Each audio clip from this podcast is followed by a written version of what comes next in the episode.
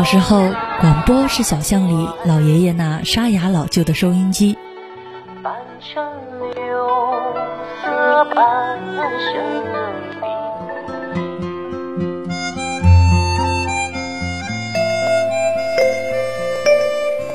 中学时，广播是操场上整齐划一的校服和口号。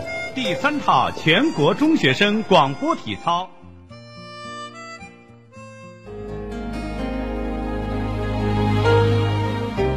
长大后，忙忙碌碌，却再也找不到记忆里的那份童趣与纯真。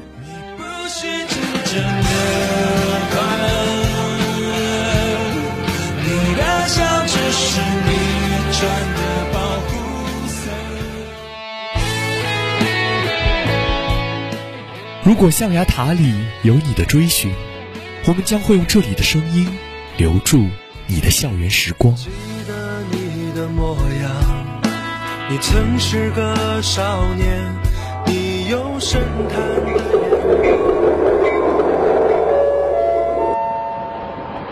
旅客朋友们，欢迎搭乘校园新干线。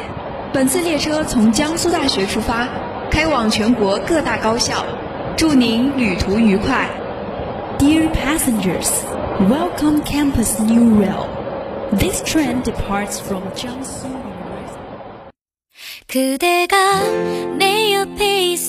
靠天靠地不如靠自己，听歌听戏不如听校园。Hello，大家好呀，我是小新。Hello，我是小南。又到了每周四的校园新干线啦。我说小南，你有没有觉得时间过得好快呀？这一转眼竟然都六月了，今年稀里糊涂的又过了一半，我好像还是一事无成，元旦定的新年目标一个也没实现。你这可就不严谨了，小新，这不还有几天的吗？你什么新年目标说出来我听听。比如我说新的一年我要多运动，要多晨跑锻炼身体，结果现在别说晨跑了，我这学期唯一一次跑步还是八百米，平常压根儿瘫在床上不想动。让我说啊，你这就是目标定的太高，晨跑，哼，开玩笑。要真有一个悠闲的早晨，谁还不是慢慢悠悠的睡个懒觉，再慢慢悠悠的起床吃个早饭呢？这样的早晨简直不要太美好。这就是你这种懒癌患者的最高理想吧？不是吧？口是心非，你可真有一套。等下个学期没有早操的你，再遇上没有早八的一天，你难道不会睡懒觉？我可不信。好吧，好吧，摊牌了。别说以后了，现在我还天天盼着早上下雨不用做操呢。不过说真的，睡懒觉的一天真的好短，早上起得晚，白天就短，结果白天睡了那么久，晚上还是想睡觉，这一天什么都没干就过去了。原来你说的时间过得好快是这个缘故啊！哦，别人的一天是一整个白天，你的一天就是半天，怪不得过得快呢。上纲上线，夸大其词，我只是说偶尔会这样嘛。我哪天不是悲惨早八人呐？你少给我来这套啊！好，好，好，同为辛苦打工人，还是不说废话啦。那下面让我们先开始今天的校园新看点吧。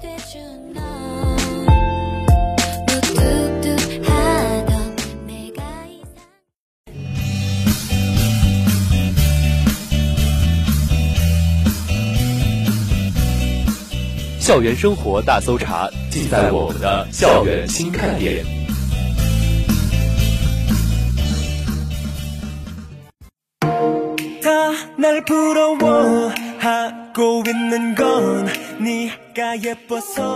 首先，请听第一条：毕业前留下最想说的话。我校举行毕业生座谈会。五月二十六日，学校举行了四场二零二一届毕业班学生代表座谈会，听取毕业生的意见建议。来自二零二一届毕业班的四十五名本科生、二十九名研究生、二十八名留学生代表参加座谈。校长严小红、副校长梅强、全力、校办、学工处、教务处、研究生院、员工部、安保处、信息化处、设备处、后勤处、图书馆、海外教育学院等部门负责人出席座谈会。严小红向参加座谈的学生代表介绍了2020届毕业班学生代表座谈会意见办理情况。他表示，毕业生参与见证了学校的建设和发展，在毕业生即将离开学校之际，学校召开座谈会。希望毕业生把最想说的话留下，促进学校越办越好。座谈会上，毕业生代表表达了对母校的眷恋和祝愿，对老师的感恩和祝福，并表示无论毕业后选择就业还是升学，都将用实际行动诠释自强厚德、实干求真的江大精神。不负师长的厚望，母校的培养。毕业生代表结合在校期间学习生活，对人才培养、教育教学、学科发展、管理服务、后勤保障等方面工作提出了中肯的建议和意见。严小红认真倾听了每名同学的发言，表示同学们的发言体现了自身的思考和担当，表达了对学校美好未来的憧憬，这是学校进一步发展的不懈动力。严小红说，学校将认真研究办理同学们提出的意见和建议，切实把为学生办实事落到实处。他对毕业生表达了美好祝福，并提出殷切期望，希望毕业生在新的岗位上闯出一片新天地，干出一番好事业，继续展现江大人的卓越风采。参会部门表示，将会针对学生所提建议和意见认真调研，制定可行措施，为同学们的成长成才提供良好的学习和生活环境。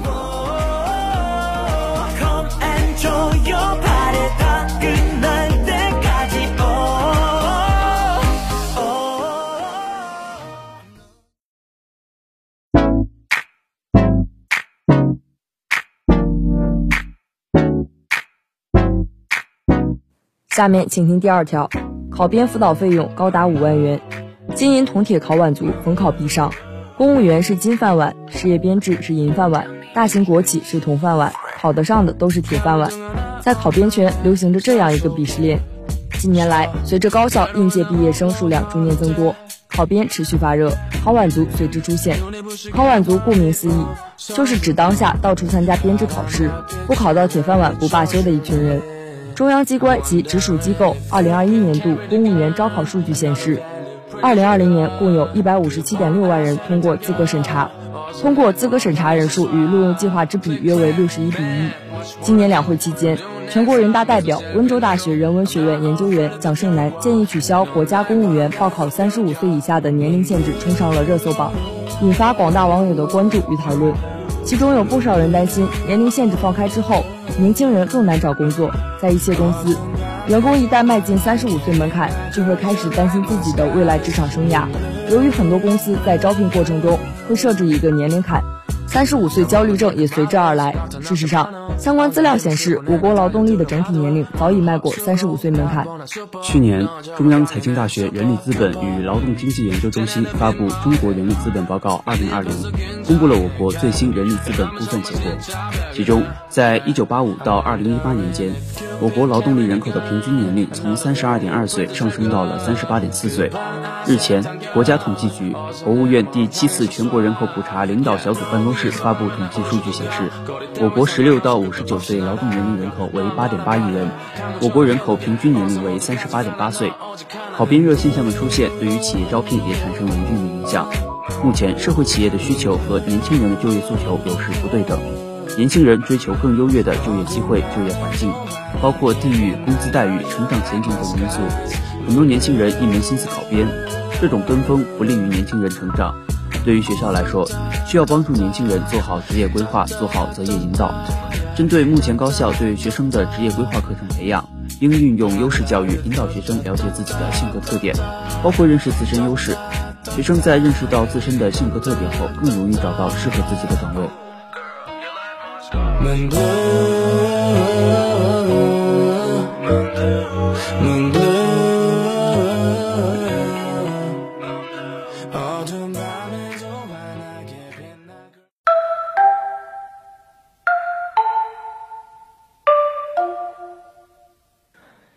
下面请听第三条：两个学科跻身软科世界一流学科排名前五十强。五月二十六日，软科正式公布了二零二一年软科世界一流学科排名。我校共有十五个学科上榜，上榜学科总数列内地高校第五十三名。其中，食品科学与工程、化学工程跻身前五十强，仪器科学、能源科学与工程进入前一百强。与二零二零年相比，食品科学与工程首次进入世界前五十名，列第二十七名。化学工程由世界第四十二名前进至第三十四名，仪器科学由前一百名进入前七十五名，能源科学与工程由前一百五十名进入前一百名。此外，学科进入前二百名的学科数由七个增加至十一个。此次排名中，共有来自九十三个国家和地区的一千八百余所高校上榜，其中中国内地共二百七十二所高校上榜，上榜总学科数达两千四百七十个，仅次于美国。软科每年定期发布中国大学排名，中国最好学科排名、世界一流学科排名等排名，各项排名均受到国内外广泛关注。本次排名覆盖五十四个学科，涉及理学、工学、生命科学、医学和社会科学五大领域。排名的对象是二零一五至二零一九年间在特定学科发表论文达到一定数量的大学。主要指标包括高水平论文数、论文影响力、国际化程度、权威奖项等。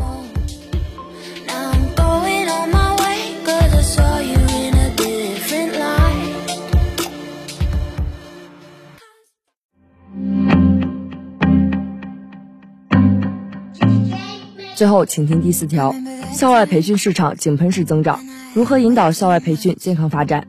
为什么校外培训愈演愈烈？为什么学校减负，家长却增负？为什么学生总是这么忙？这些教育的热点话题，折射的是当前教育治理的两难困境。中国正举办着世界上最大规模的教育，与以往相比，教育形势发生深刻变化，各级各类学校组织的复杂化、结构的多样化、水平的差异化，以及人民群众教育诉求的个性化，都在不断增强。教育理念与方式受到多方位的冲击。要破解这些新衍生的教育热点难点问题，必须加快推进教育治理体系和治理能力现代化。近年来，我校校外培训市场井喷式增长，但部分校外培训机构违背了教育规律，应试导向严重，极大地增加了学生及家长的负担。在今年全国两会期间，习近平总书记在看望参加全国政协会议的医药卫生界、教育界委员时表示，培训乱象可以说是很难治理的顽瘴痼疾。家长们一方面都希望孩子身心健康，有个幸福的童年；另一方面唯恐孩子输在分数竞争的起跑线上。别的孩子都学那么多，咱们不学不行啊！于是争先恐后，这个问题还要继续解决。实际上，近几年国家相关部门频频出手规范校外培训机构的发展，比如2018年，国务院办公厅印发《关于规范校外培训机构发展的意见》。从规范校外培训机构的关键环节入手，提出了一系列措施。二零一九年，教育部等六部门联合印发的《关于规范校外线上培训的实施意见》，是国家层面颁布的第一个专门针对校外线上培训活动的规范性文件。针对校外培训隐蔽化、盲目化发展，课题组建议要加强社会公众参与共治，强化校外培训自治，引导市场有序发展。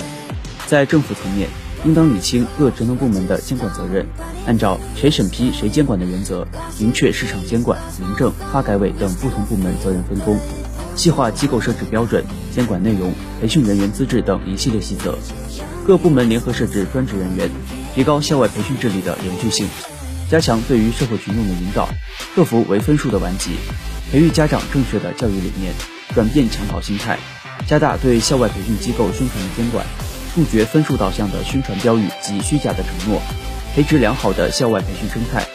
此外，实施行业协会认证评估，通过信用积分、星级评定、行业黑名单曝光、行业进入、第三方评估等方式，强化行业自律，净化市场环境，引领行业质量提升。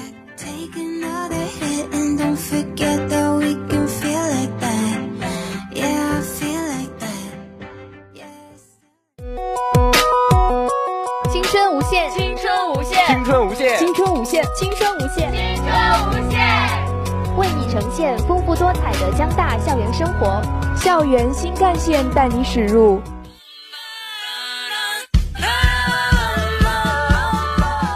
动态校园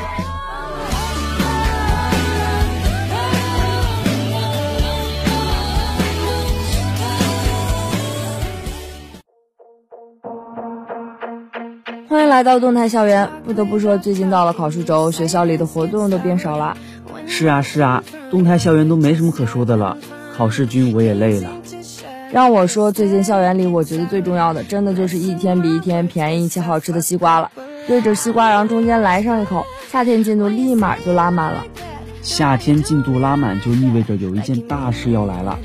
什么大事啊？我怎么不知道？高考啊！还有三天就要高考了。我好焦虑啊！你好会装啊！那现在坐在我旁边的是哪位高考考生啊？还没高考就来到了江大。好了好了还是不闹了不如我们聊聊巴黎一起说说关于高考的那些记忆吧。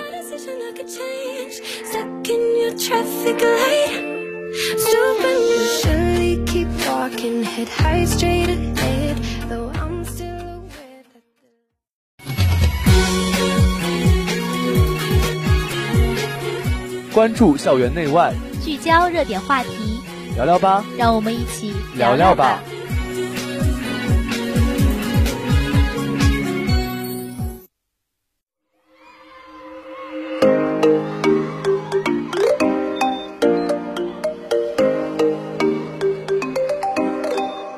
大家好呀，欢迎来到聊聊吧。你说这一天天日子过得好像跟翻篇一样快，可怎么办呢？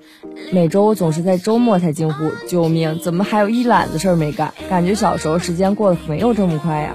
小时候觉得时间慢，是因为每天都过得不一样，生活也丰富多彩。长大之后，每天不都是在重复前一天的生活吗？时间过得当然就快了。也是，这一天我只觉得油画颜料跟版画油墨又搞在我的裤子上洗不掉的时候，觉得生活又多彩了。复制粘贴的每一周啊，痛苦。但是生活中这不也有很多有意思的事吗？你看咱们每期节目不都不一样吗？你不要想的太负面了。你可拉倒吧，还不是每周都要和你一起搭档吗？也没换人呢。再说又不是和王嘉尔，哎，这感觉也就一般般吧。笑死，癞蛤蟆还想吃天鹅肉呢。我这管院院草，你这已经纯属于高攀了，好吧？真是要命！你又是哪来的自信呢？是不是台里人最近夸你，给你夸疯了？谁是癞蛤蟆，谁是天鹅，你还搞不清呢？用不用我用拳头告诉你？想不明白就动武，我严厉谴责你。谴责无效。其实说起来，我觉得时间过得最快的还是高中的时候，尤其是高三，我感觉是眨眼间就过去了。就好像刚闭上眼睡了一觉，第二天醒来，一个高三就过去喽。那我就更没印象了，我就记得天天都在学习，卷子好多，题目永远都刷不完，教室闷热，每次出成绩心情总是很忐忑。然后高考，然后就来到了江大。你是个 rapper 吗？不得不说，高考是最最最最痛苦的，但也是最最最最怀念的。我到现在都总是在想晚自习前的那些晚霞。和好朋友在食堂吃完饭，再在操场上一起散散步，就有一种莫名的幸福感。而且太阳将落未落的时候，真的太美了。虽然每次都是在打上课铃的时候飞奔回教室，那可别提多狼狈了。你竟然还可以悠闲的散步啊！这就是艺术生吗？你说这话我可就不爱听了。我们艺术生真的只是表面风光，背地里要有多惨有多惨。你想想，当你的高三已经过去了一半。而你刚刚回到学校，身边好多同学都已经刷了无数套卷子，那心情四舍五入，我就是热锅上的蚂蚁一只。散步就是缓解焦虑的一种方式嘛，毕竟学习也是要适当放松的。确实，我高考放松的方式好像就是和好朋友一起吃好吃的，坏心情立马就被一扫而空了。其实我高中的好多好朋友都已经很久没见过面了，也不经常联系，但是每次我提起他们的时候，都还是好开心。虽然时光不能倒流，但是我觉得只要我记得我们一起吹过的晚风，一起看过的落日，哪怕其实大家都各自去到各自的远方了，我也从来没觉得失去过什么哎，这种感觉真的太妙了。今天的小新也太文艺了吧？难道开始走温温柔柔女大学生人设了吗？你真是给点阳光就灿烂，你是要坚持走每日必挨打人设了吧？没有没有，我这是在夸你呢，欣姐。不过让我回想起高考。还真没什么轰轰烈烈的事情，印象最深的还是夏天晚自习，总是被胳膊粘住的五三，出去转一圈就堆满课桌的卷子，数学课困得半死不活的我，这样回想起来，高考的那个夏天真的有点难忘。哇，深有同感，果然全中国的高考学子都一个惨样。不过说起来，虽然那个时候做数学卷子的我每天都十分暴躁，但是其实如果让我重新回到高三，倒也真的不是不行哎。哎，我想起来了，我之前看微博上有一个投票，他的问题就是，如果给你一个机会，你愿意重返高三吗？百分之九十的人都选的是愿意。果然和我想法一样的人多嘛？那你投的是什么？我没投啊，就算我愿意，也回不去高三了啊。我又不是叮当猫，还可以想干什么就干什么。哎呀，你这人一点想象力都没有啊！这不是假设吗？不过这一转眼我都要大二了，还是不去想这些天马行空了。哎，一转眼就不是少年喽！果然没有人一直十八岁，但一直有人十八岁呀。哎，巧了，本人刚刚过完十八岁生日，现在刚好十八岁零一个月。哦，行啊，你小子，这一句话差点给我毒死，小丑竟是我自己。好了好了，下次不拆你的台啦。那本期的校园新干线到这里就全部结束啦。那么，亲爱的听众朋友们，一转眼就到六月，又是一年的高考季、毕业季。青山为别，在这里我也祝要毕业的各位学长学姐们毕业快乐，前程似锦，永不彷徨。那我就祝大家吃好喝好，天天开心吧。今天的校园新干线就要到站喽，下周四记得来准时搭乘我们的列车啊！听众朋友们拜拜。拜拜。